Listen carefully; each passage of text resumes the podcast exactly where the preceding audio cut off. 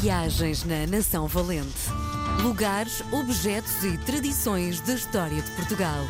Com Helder Reis. Dia de receber na RDP Internacional o meu professor Helder Reis, Nação Valente, lugares, objetos e tradições da história de Portugal. Foi um mote para construirmos este espaço que já leva algum tempo, meu querido amigo. É sempre um Alô. prazer enorme conversar contigo. Bem-vindo à RDP Internacional. Olhando para uh, o teu historial, Esmoriz foi o sítio onde te viu nascer e há muito de Esmoriz em ti. Primeiro, professor, olha, já vou desistir, és uma causa perdida. Acho que o que há mais de Esmoriz em mim é. Para quem não conhece, Esmoriz é uma cidade à beira-mar e isso é uma coisa que para mim faz parte da minha identidade. E então, o que há mais em mim de Esmoriz é a consciência da importância que o espaço que a praia e o mar têm durante todo o ano na minha vida. Ma- E Mas é então- que noto, agora pelos últimos tempos, menos, noto que tens uma ligação enorme, tens aquelas tuas caminhadas que são sempre feitas junto ao rio, eh, ou ao mar neste caso. Nunca sei onde é que são. Onde é que, onde é que tu fazes aquelas caminhadas? Em que zona? É aqui em Gaia, na Valadares, Madalena, é aqui em Vila Nova de Gaia. E, Eh, isso, e eu pensei que fossem Esmoriz, juro-te, quando pá, eu não, conheço, não, é? Que Eu, eu, não eu saí dos Moris muito cedo e a minha relação com os Moris fazia sentido enquanto tinha lá a família e agora não tenho, portanto é, é raríssimo ir, ir aos Moris. Quando, bem, quando chegas a Esmoriz agora, qual é a tua sensação? nenhuma. Sabes que eu não me prendo muito. a- Eu não sou um homem que alimento muita saudade. não- Às vezes uma certa somos nostalgia, mas não. Acho que a saudade. A saudade é, é um bicho perigoso. É tipo um animal que, se tu não domesticares, pode tomar conta de ti em sentidos bastante maus. E então eu não alimento muito a saudade. Às vezes há uma nostalgia, obviamente que passei lá momentos muito bons, passei momentos menos bons, mas não me prendo muito. Ai, aquele tempo. se- Não.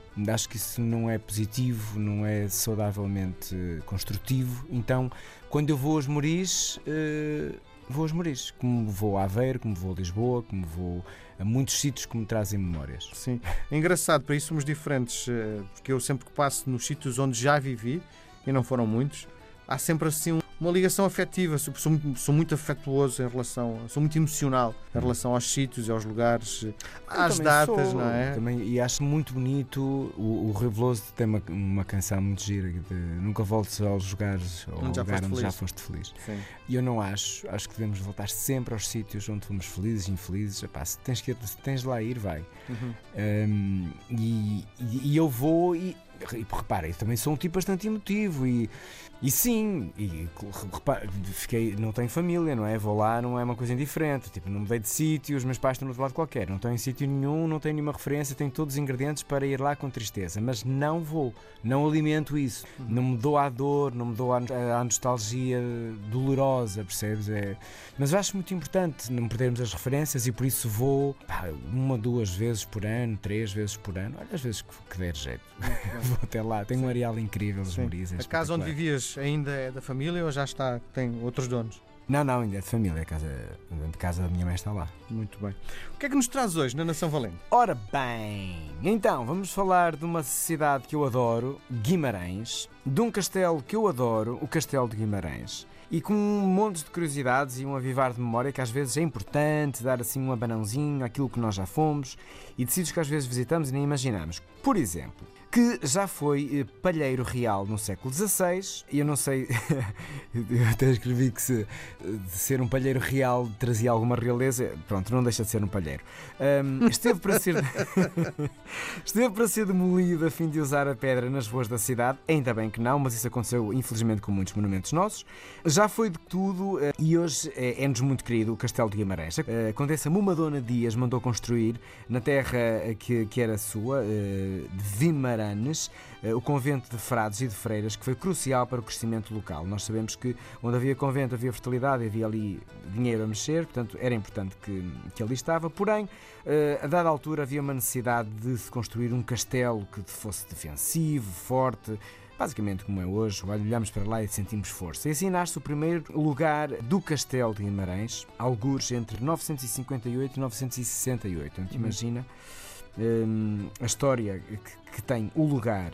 Pouco se sabe deste princípio, ao castelo designa-se de São Mamed. Curioso que é um bocado premonitório. No século XI, o Rei Leão de, de Leão e Castelo entrega o governo da província do Condado Portugalense ao Conde Dom Henrique, que vai fazer umas grandes obras no castelo. Casado com Dona Teresa, em 1111 vê nascer Dom Afonso Henriques, ficando tudo encaminhado para o nosso carinhoso berço, havendo já castelo. No século XII determina as maiores construções uh, de, deste edificado da nossa defesa, que ainda tem estas características. Uh, e então, desde lá até cá, depois, como nós sabemos, as batalhas e as mães e os pais e as turras e murras. O que é certo é que hum, no, no campo de, de, São Mamede, onde aconteceu a icónica batalha, ir lá, e não sei se já tiveste esta, esta experiência, é estar num sítio onde tu sentes que alguma coisa de incrível aconteceu. Sim. E acho que é importante nós passarmos por estes sítios que nos dão identidade. E, curiosamente, pegando no início da nossa conversa, ou pessoal, ou histórica, ou universal,